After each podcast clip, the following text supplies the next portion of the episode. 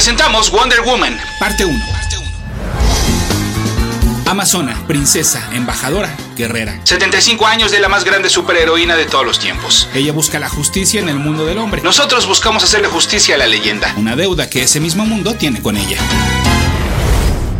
Escuchas. Escuchas un podcast de Dixo. Escuchas a Capitán Pada y sus monitos. Capitán Cómics y fantasía con Héctor Padilla. Por Dixo. La productora de podcast más importante en habla hispana. Mi correo electrónico es el mail de pada.dixo.com. Esto es todo seguidito, el mail de pada.dixo.com. Y mi Twitter es arroba ese auto para que ustedes sigan a ese auto.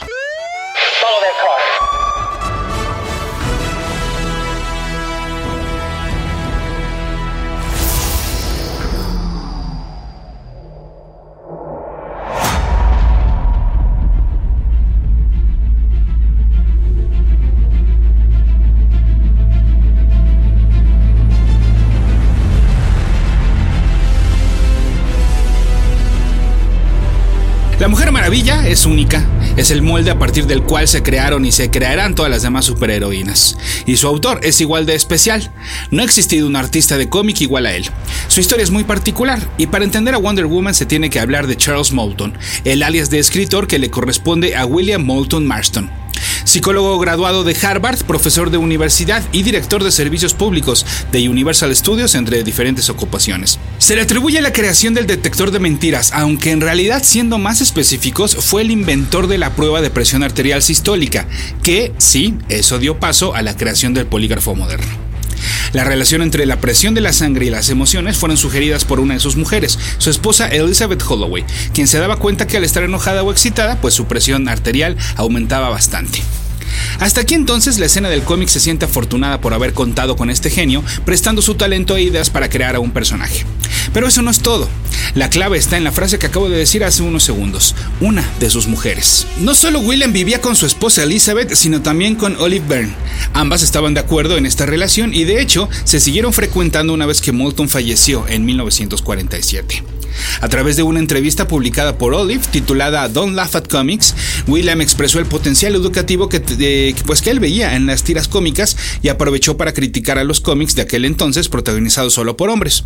Le tiró a personajes como Dick Tracy, pero por ejemplo con Superman no tenía tanto problema. Este material llegó a las manos del editor Max Gaines, quien buscó a Marston para contratarlo como consultor educativo para las empresas National Periodicals y All American Publications, las dos compañías que se fusionarían después para formar DC Comics.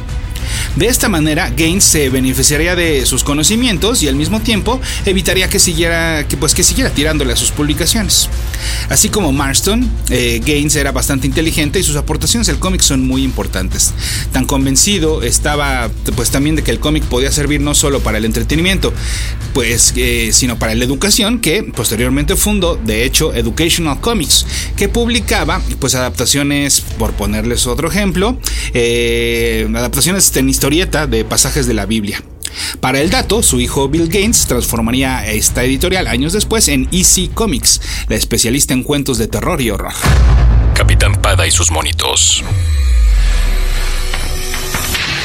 Ya con Superman, Batman y Linterna Verde en el mercado, Marston creía que hacía falta redimir la imagen de los cómics, pues eran muy masculinos, como ya lo había expresado en diferentes textos. William estaba convencido de que las mujeres eran más honestas que los hombres en varias situaciones, y de que podían trabajar más rápido y con más precisión que el género masculino, por lo que estaba convencido de que la mujer tenía que ser la figura principal que llevara las riendas del mundo. Así entonces el autor quería un personaje no que conquistara con golpes o con armas, sino a través del amor, que fuera un modelo de paz, tolerancia y equidad. Curiosamente cuenta la leyenda que fue Elizabeth quien le sugirió que este personaje pues fuera una mujer. Como verán, la influencia directa de las compañeras de Marston es evidente, pero también la indirecta, pues el escritor tomó, claro, características de ambas para idear al personaje. Elizabeth y Olive eran consideradas espíritus libres. Olive era la que se quedaba en la casa, pero recordemos que era una mujer preparada, pues había estudiado psicología y por eso también pues hacía el tipo de artículos y las entrevistas con, con William. Y Elizabeth se encargaba de aportar a los gastos de la casa gracias a su trabajo como abogada, en una época en la cual solo el 2% de los abogados eran mujeres. Así entonces se comenzó a moldear a la Mujer Maravilla. Primero se iba a llamar Suprema de Wonder Woman. Sin embargo, otro de los editores de All American, Sheldon Mayer, le pidió que por favor que el Suprema era demasiado y que le quitara el Suprema. Y es que desde ese momento Moulton ya tenía claro por dónde se iba a ir al personaje, por dónde lo iba a llevar. La que se convertiría en su principal arma, el lazo de la verdad, tenía una doble intención. No solo ser, claro, pues un reflejo de su más conocido invento científico, sino también una herramienta para una práctica que le gustaba bastante William, el bondage. La práctica de atar de manera consensuada a un compañero sexual para estimularse pues de manera erótica. Hay que tener mucho cuidado con esto porque se puede confundir. Si bien el bondage por lo general forma parte de las prácticas sadomasoquistas, puede existir el bondage por separado. Otra de las prácticas sexuales poco comunes que William realizaba eran las baby parties, en las cuales pues los asistentes se disfrazaban de bebés y también eran amarrados y nalgueados. Durante todo el tiempo en el cual Moulton se encargó de escribir las aventuras de la Mujer Maravilla, prácticamente no había historia en la cual la heroína, la heroína perdón, no fuera atada, ya fuera con cadenas, cuerdas o cualquier otro material que sirviera para el propósito.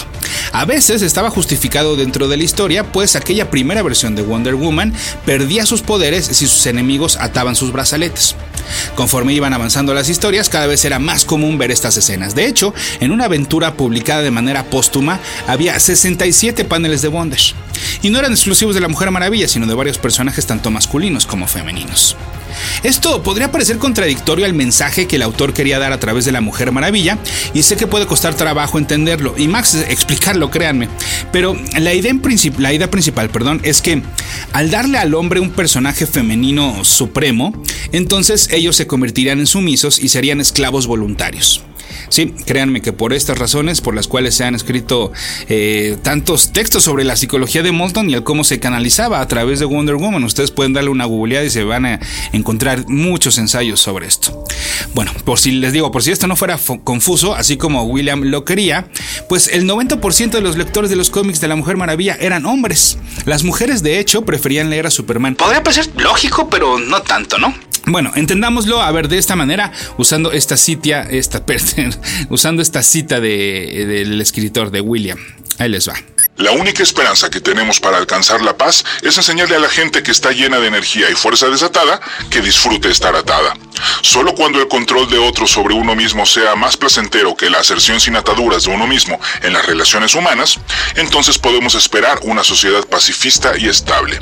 Cederse a los otros, ser controlados por ellos, someterse a otra persona no puede ser disfrutable sin un fuerte elemento erótico. A ver, em, creo que ya me está doliendo la cabeza. Tenemos un psicólogo aquí que nos ayude en cabina para dejarlo más claro. A ver, para resumir, a través de la sumisión erótica es que el ser humano puede irse entrenando para dejarnos someter. Pero someternos entre todos, ¿eh? a través del amor, no someterse a los demás y entonces que ellos se conviertan en nuestros amos. Para ello, entonces había que balancear entre el mucho poder que tenía el hombre y el poco poder que tenía la mujer. Dándole entonces mucho poder a la mujer, pues hasta que pudiéramos llegar a un igual, ¿no? A una balanza. Creo que es lo que William quería dar a entender. ¿Estoy equivocado? Capitán Pada y sus monitos. Hablando de brazaletes, la inspiración para crear a la Mujer Maravilla a partir de sus dos mujeres, como ya les decía, pues no solo era espiritual e intelectual, sino también física. Aquellos accesorios de belleza, pero provenientes de la India, eran característicos de Olive, así como el pelo negro. Por otra parte, el situar su origen dentro de la mitología griega fue gracias a que tanto William como Elizabeth disfrutaban mucho de esta cultura. Y hablando de cadenas, tanto estas como las cuerdas eran a su vez otro símbolo. Las activistas feministas de inicios del siglo XX las usaban para defender los métodos anticonceptivos y el sufragio de la mujer. Estos derechos estaban atados de manera figurativa al patriarcado. Si bien Moulton continuó con otros textos publicados sobre psicología y las relaciones humanas, pronto solo se dedicaría a la Mujer Maravilla. De hecho, la escribió hasta su muerte, el 2 de mayo de 1947. Su último número fue el Wonder Woman 28, que había escrito tan solo una semana antes de que falleciera. Y los últimos ajustes a los lápices los hizo dos días antes de perder contra el cáncer, poco antes de su cumpleaños número 54. Olive murió a finales de los 80 y Elizabeth en 1993, a los 100 años de edad. William tuvo tres hijos con Elizabeth, uno de ellos falleció al nacer, y con Olivia tuvo otros dos. Vamos a citar nuevamente a Moulton para comprender su filosofía. La gente tolerante es la más feliz. ¿Por qué entonces no nos deshacemos de los costosos prejuicios que nos detienen? Las chicas no quieren ser chicas mientras que nuestros arquetipos femeninos carezcan de fuerza y poder. Las cualidades de la mujer se han visto despreciadas por considerarlas más débiles. El remedio obvio es crear un personaje femenino con toda la fuerza de Superman, más todo el atractivo de una mujer bella y buena. Capitán Pada y sus monitos.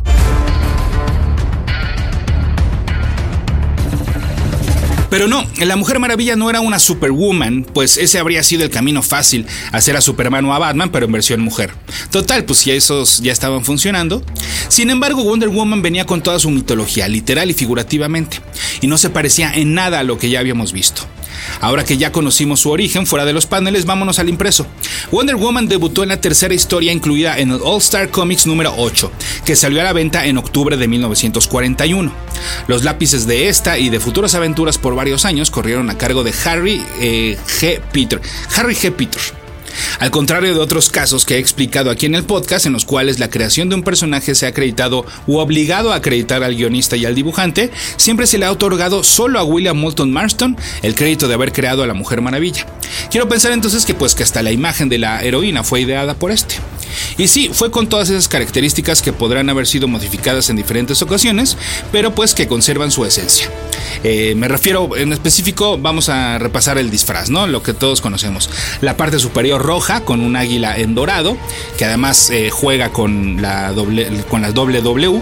Eh, la parte de abajo, que en un inicio no eran unos shorts como lo han sido a lo largo de su historia, sino más bien una faldita azul con estrellas blancas, botas rojas con motivos blancos los brazaletes y la tiara, también en dorado estos eh, dos últimos. En esta primera aventura también se contó su origen y aparecieron por primera vez Steve Trevor, su más grande compañero humano y masculino, su madre Hipólita, su familia las Amazonas, Mala, otra amazona que destacaba, eh, las diosas Afrodita y Atenea y el semidios Hércules.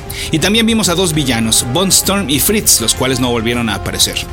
Como verán, así como ocurrió con muchos de los personajes de DC y posteriormente, bueno, pues también algunos de Marvel, la Mujer Maravilla no debutó con su propio título, pero tuvo que hacer otra escala antes, y esta fue en el Sensation Comics número 1 a la venta en noviembre de 1941. Ahora el personaje ya aparecía en la portada y la primera historia de 6 que contenía ese ejemplar estaba dedicada a ella.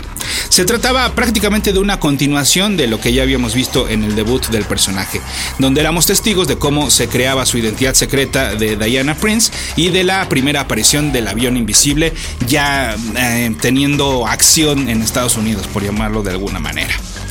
Wonder Woman pues continuó siendo la sensación de Sensation Comics hasta el número 106 que salió en septiembre de 1951, es decir, todavía después de la muerte de William. Su sucesor en los guiones fue Robert Kaniger, quien tuvo que lidiar con las consecuencias que exigía el mercado y pues la muy mencionada etapa de la censura y el desinterés por las historias de superhéroes. Pero bueno, a eso llegaré en un futuro, porque nuevamente, así como los otros dos grandes héroes del mismo universo protagonizaban dos títulos al mismo tiempo, el Wonder Woman número 1 ya había llegado para julio de 1942, así que podíamos seguir a La Mujer Maravilla tanto en su propio título como en el Sensation Comics. A pesar de que en la portada se muestra el sello de DC Comics, legalmente todavía no lo eran y tanto Sensation como Wonder Woman estaban inscritos bajo otro publisher. El de Wonder Woman de hecho pertenecía a una eh, pues, empresa pues medio patito, la verdad, llamada Wonder Woman Publishing Incorporated. Y bueno, pues sí, con, si con trabajos me metí en psicología, mucho menos me voy a meter en asuntos legales y dadas de alta en Hacienda, por lo que entonces mejor les platico el origen de la Mujer Maravilla. Capitán Pada y sus monitos. Por supuesto, a lo largo de estos 75 años se ha revisado una y otra vez el origen del personaje y su mitología. Tan solo hace unos meses, con motivo de Rebirth, hemos visto pues algunos elementos cambiados y no por casualidad. En el título mensual llamado simplemente Wonder Woman, vimos en una tradición muy deseíta que nos contaran el Year One de la Mujer Maravilla. Y sí, trae varios cambios, como ya les decía, pero em, pues como si yo fuera un antimonitor que buscará unir todos los multiversos para hacer uno solo, pues ahí les va. Las Amazonas fueron creadas por los dioses griegos. La intención de esta nueva raza era buscar la convivencia sana eh, pues con los seres humanos y para ello entraron en contacto con un grupo comandado por Hércules, su nombre romano, o Heracles, su nombre griego. O bueno, el nombre que más le conviene a DC debido a que Hércules en Marvel es un personaje más protagónico que en la casa de la Mujer Maravilla. La versión de Heracles que nos ocupa es la de un semidios que ha heredado pues lo peor de los dioses, es decir, es macho, opresor, es todo un salvaje pues. Esto no le parece para nada a Hipólita, la reina de las Amazonas, y lo vence en combate. Heracles, humillado y ardido, engaña a las mujeres haciéndoles creer que mejor lo harán a su manera, es decir, a través de la paz. Pero después de pasar la noche con Hipólita, en todos los sentidos, la engaña y esclavizan a todas las Amazonas. Por si fuera poco, el hombre había robado la faja de Gaia, la diosa de la tierra. Este cinturón era el tesoro más preciado de las Amazonas, por lo que entonces pues la conquista del hombre era aún más grave de lo que se creía. La reina le pidió ayuda a los dioses, sobre todo a las mujeres, y éstas estuvieron dispuestas a liberarlas, pero no sin antes darles una buena regañada por dejarse engañar. Para que nunca se les olvide lo que pasó, las obligan a siempre portar los grilletes, que se convierten pues eventualmente en brazaletes, bajo los cuales fueron capturadas. Themyscira era la ciudad en la cual vivían las Amazonas, que entonces fue trasladada a la eventualmente conocida como Isla Paraíso, a la cual ningún hombre puede entrar. Ahí las Amazonas se dedicaron a hacerle honor a su nombre y pues crecer al, nombre de la isla, pues y crecer como una sociedad unida con todas las necesidades, con todas las facultades, con grandes edificios, este, con deportes, con leyes propias y demás. O sea, todo contenido, pero pues viviendo en completa armonía. Todas las amazonas eran adultas o jóvenes adultas. Hipólita entonces ansiaba una hija, así que por instrucciones de los dioses realizó una figura de arcilla, o de arena pues, pero pues es más romántico decir que en arcilla, en una de las playas de la isla. Pasó la noche al lado de esta simulación de un bebé y al amanecer, esta cobró vida. Había nacido la princesa Diana. Al ser la única niña y además parte de la realeza amazona, Diana era la consentida.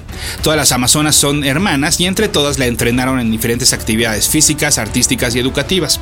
Así llegó a la adolescencia, al contrario de las demás que parecen estar destinadas a permanecer pues en la misma edad, en parte pues gracias a la inmortalidad que les da vivir en la Paradise Island.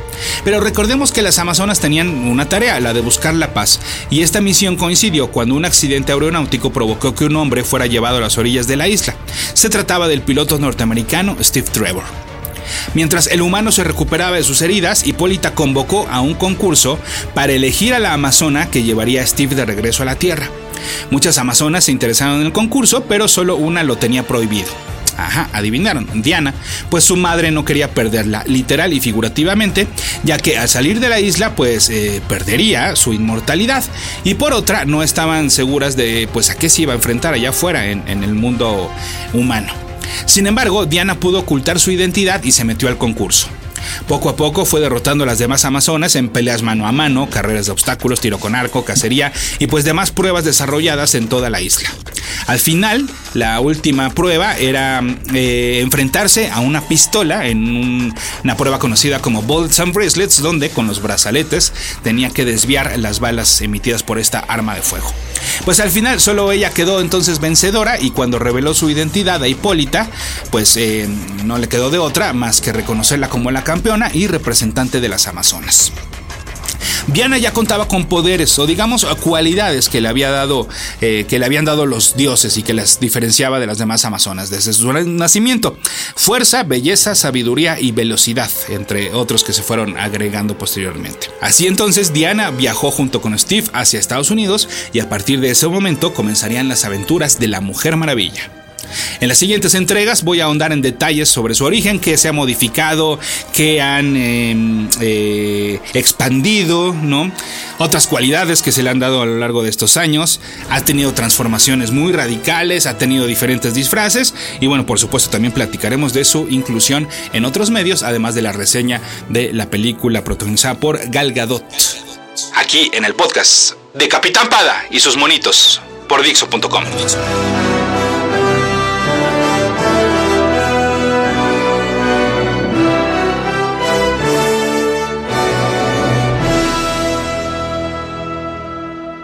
Dixo presentó Capitán Pada y sus monitos.